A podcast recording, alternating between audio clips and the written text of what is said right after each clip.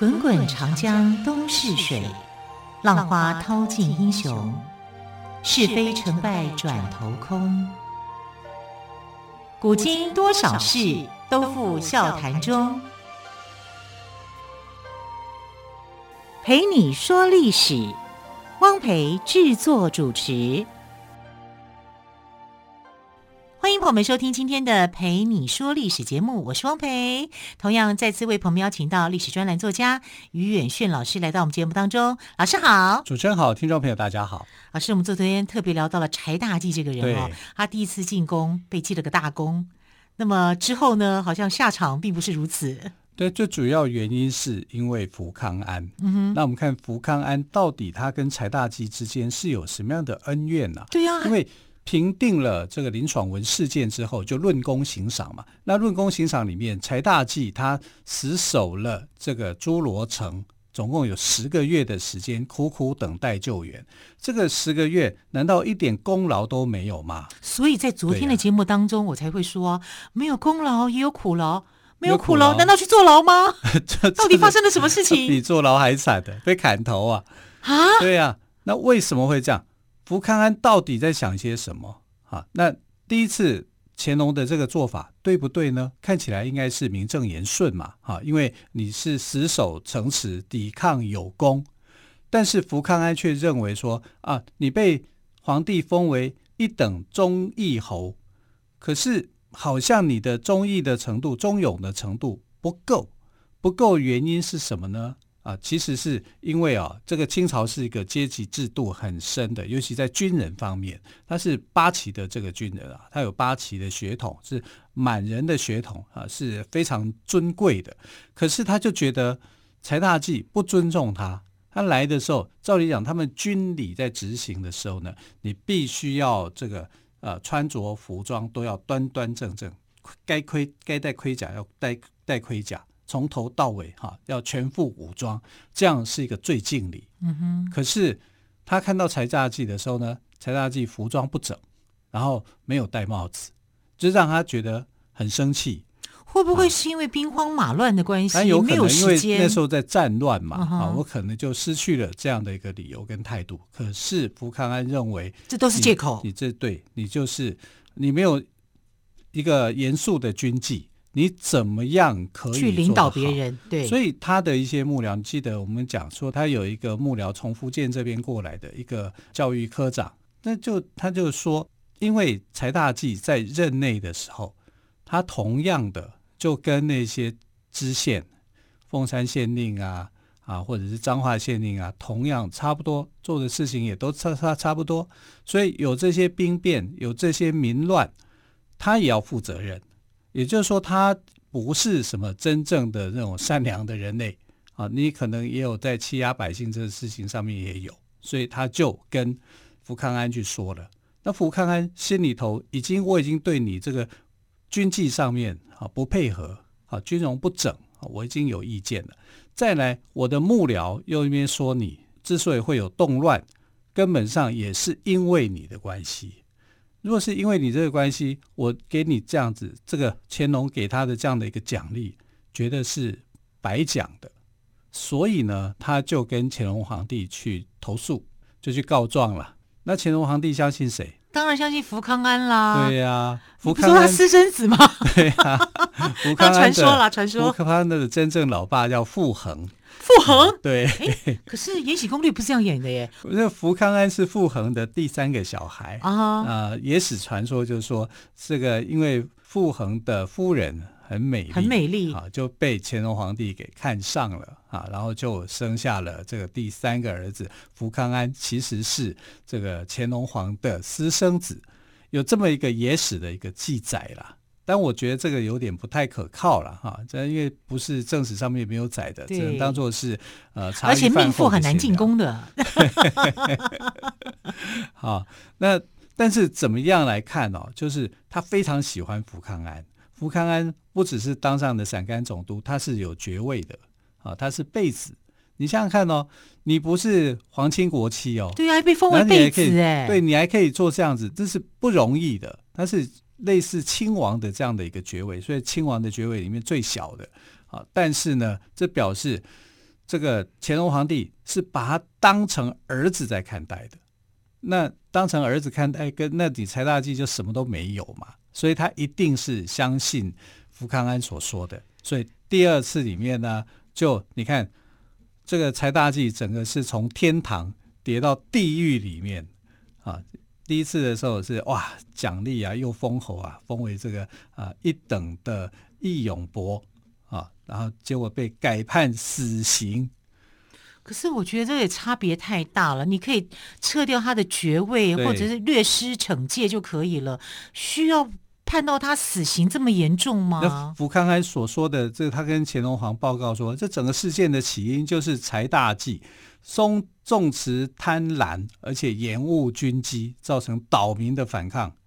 那你说这样感觉罪名就重了，就重了。对对。然后他就被他总不能报告他衣冠不整，他这样子就 当然是当然 不是啦，一定会把他讲得很严重啊啊！但是有有有一些那个文献的资料来看啊，他在军纪上面来讲是没有达到啊福康安的一个要求的。然后福康安这个人其实也比较小心眼一点啊，所以呢就让他从一个应该是立功的人，就变成哎你反而变成是一个死刑犯了，你被执行死刑了。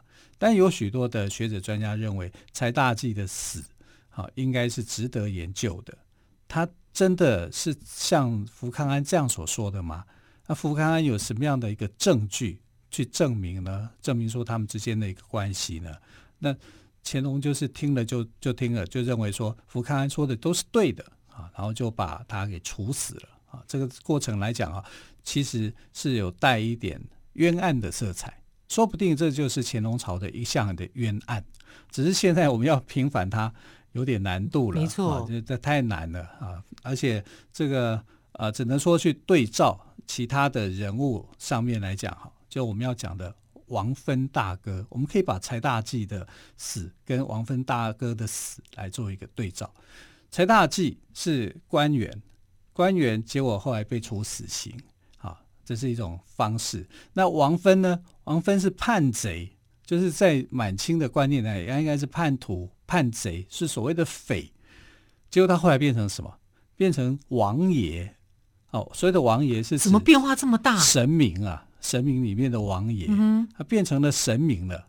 等于说，官方否定他的，民间赞同他，而且是非常赞同这个人。就是因为很赞同，才会变成王爷啊，才会变成变成神啊，对啊。所以王芬大哥到底是谁？有什么样的故事？这也是非常值得我们去说明的、嗯、啊。而且他是林爽文的好朋友，非常麻吉的好朋友。那为什么两个人的际遇这么？你看林爽文就没有对啊，还还送到北京去，还处斩。你看，对。那为什么王芬大哥他会有这么样的际遇？王芬大哥的头也送到北京去。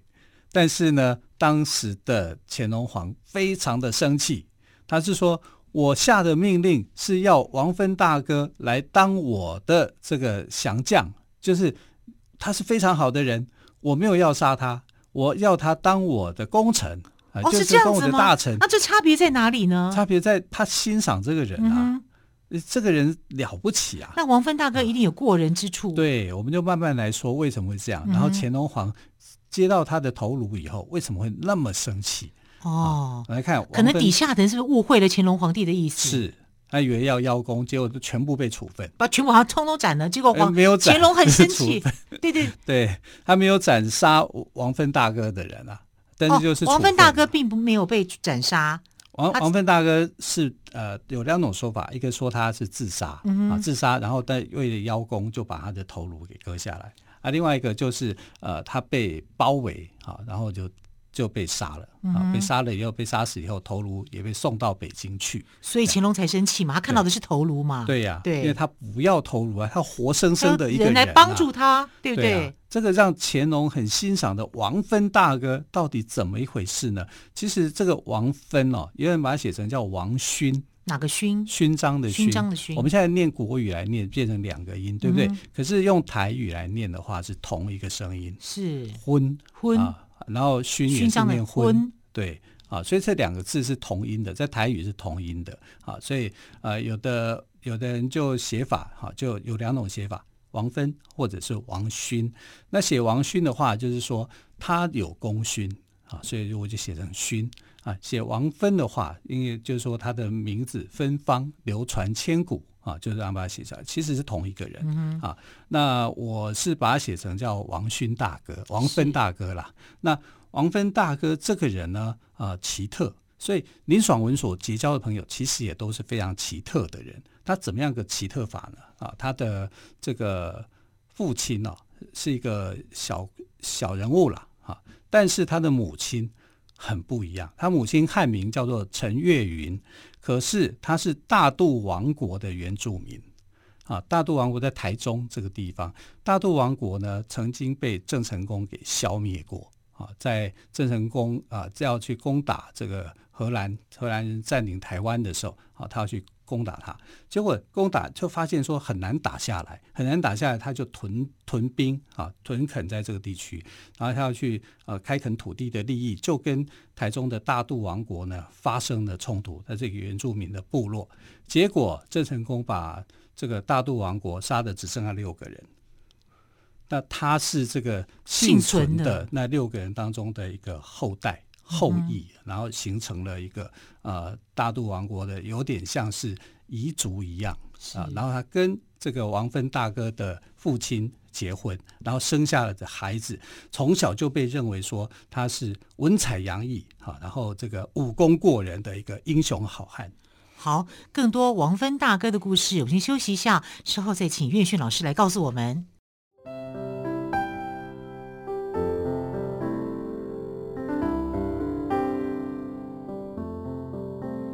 听见台北的声音，拥有颗热情的心，有爱与梦想的电台，台北广播 FM 九三点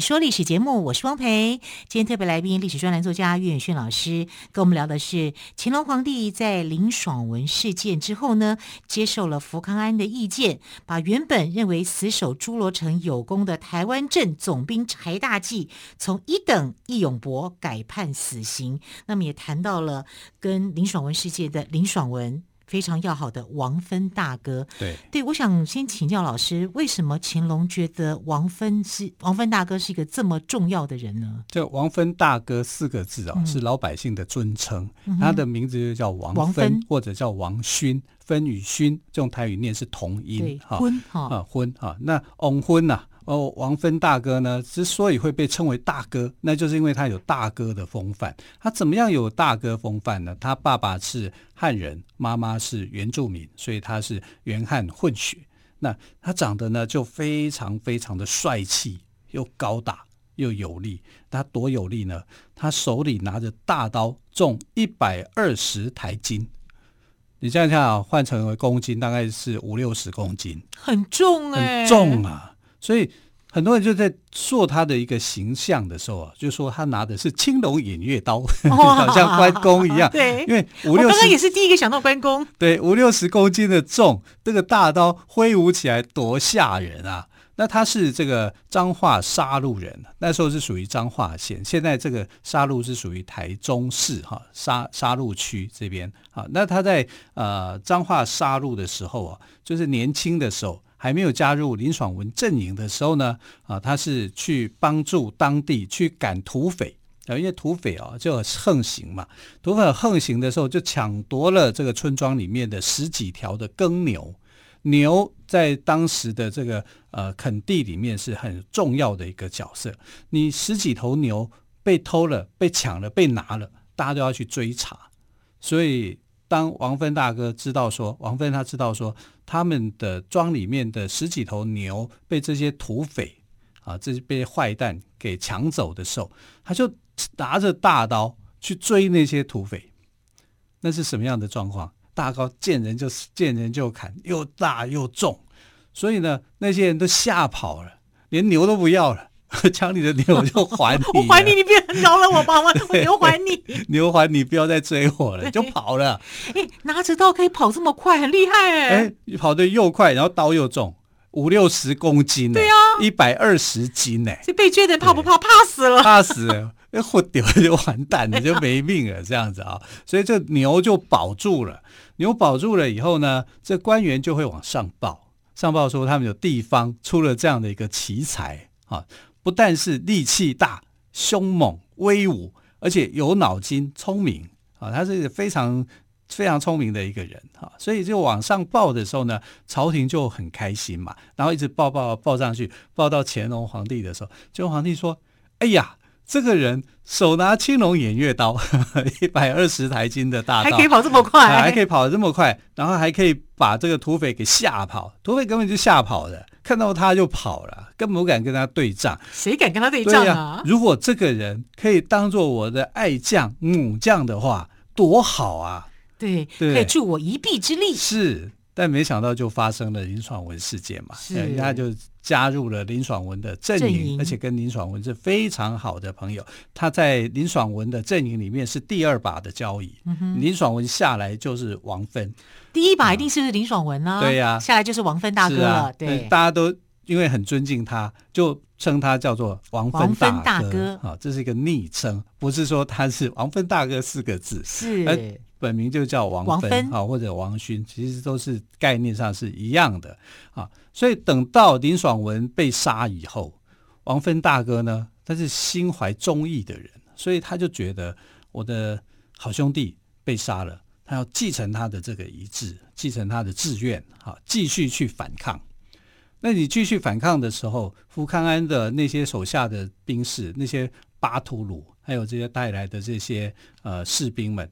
就一定要去追杀他，至少要逮捕他，对不对啊？因为但是皇帝有下个令啊，就是说，呃，要活捉他啊，就不要不要送他的这个，我不要听到他的死讯，我要听到他活着，我要让他。我要的是活的王芬，并不是要他的王芬的头颅。可是两军交战的时候。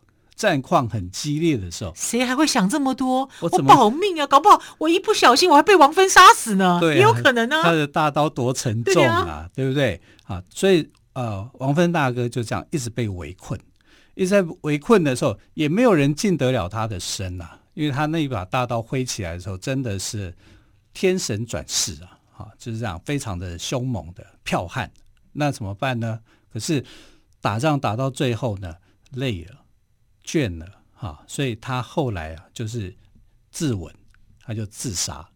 他自杀的时候啊，这个地方志的一个传说啊，把它神圣化，就说他身上有三道的血痕，一道青色、蓝色、呃青色、红色跟白色，白色往天上跑啊，红色往杀戮跑啊，然后青色往这个呃鹿港这方面飞。太神奇了吧！这叫神话了。地方志就把把他的事迹给神话，把他尊为神明。王芬大哥自杀之后，清朝的这些士兵才敢围上来嘛。围上来以后，就想说。我把他的头颅给砍下来送给皇帝，皇帝应该会给我很多很大的奖励，因为他毕竟是林爽文那边的人啊，是头号第二号人，对啊，哈，就王芬大哥，他们还以为立功了，对啊，他们觉得他们自己立功了，对，小兵觉得立功了，对啊，就把他的头颅给砍下来，砍下来以后呢，就送到北京去，速速给皇帝看，皇帝一看。你怎么把我心爱的大将的头颅割下来？我本来要揽为己用的。对，你们竟然头颅砍下来了，你把他杀了。其实他们杀不了王芬嘛，对，王芬自杀嘛，是啊，自杀以后他头颅被切下来，哈，就送到北京去。乾隆皇一听，哎，太可惜了，他是感叹呐，啊，你人死了没有办法再活了啊，但是他非常的感叹，这样的人才。怎么会遭受到这样的命运？为什么呢？不被我所用？我如果能够劝降他的话，他变成我的部将的话，那对大清是有多大的帮助啊？你们是哪一个将领有像他这么神勇的？啊，问题是，他不止神勇而已，他又聪明啊，那就他是有接受教育的啊，他是少数的这个林爽文的将领里面是非常特别的一个人。啊，所以呢，他就因为皇帝的这种关系啊，所以没有人把王芬当作是叛徒、匪党，因为所有在历史记载里面呢、这样的人，林爽文啊、王芬啊，或者是蔡福，类似这样的人，一定会被称为叫做匪，或者叫逆，或者贼啊，类似这样的一个文字出现。可是王芬就不是。王芬后来变成什么？变成神了，因为皇帝喜爱他、可怜他、推崇他，然后下了一道命令，把他的头颅送回故乡，好好安葬。你看，这是皇帝对他的厚爱啊。嗯，那因为有皇帝这样的厚爱，就皇帝都交代好好安葬，谁敢不从啊？对呀、啊，所以问题是他的角色就变了。对，本来是匪徒位。结果现在变神明哎，对啊，而且神明越做越大，做成王爷哇 啊！所以他在杀戮地区，台东杀戮地区呢是赫赫有名的，非常有名的一个呃。真实的人物，然后变成了神话的人物，哈，化身为神明，继续保佑大家。对，受到敬仰还成佛了，对，哎、真的是很难得哎，难得啊！所以你可以看，他是具有汉人跟原住民血统的，哈，是非常特殊的。那他跟呃林爽文之间的交情又非常好，几乎就是人家讲就是哥们呐，啊，好哥们，我才愿意为你抛头颅洒热血，洒到最后一滴热血。所以我觉得有时候我们在看一些所谓的匪或者是贼的时候，那是官方文件上面的叙述。那在民间的叙述上面不是这样想的。就像林爽文一样，南投中寮地区有爽文国中，有爽文路。路对对，你会对一个土匪去弄一条路来纪念吗？还盖个国中，对呀、啊，对，对啊，你会有这样的纪念的活动吗？就可见的说，他已经被转化了，他已经不再是匪的形象了，不再是逆贼的一个形象了。啊，所谓的逆贼跟匪，这个立场就是看是谁在看。官方在看的时候，你就是反叛人物嘛。可是，呃，对民间来看，他就有正面的方式去表述。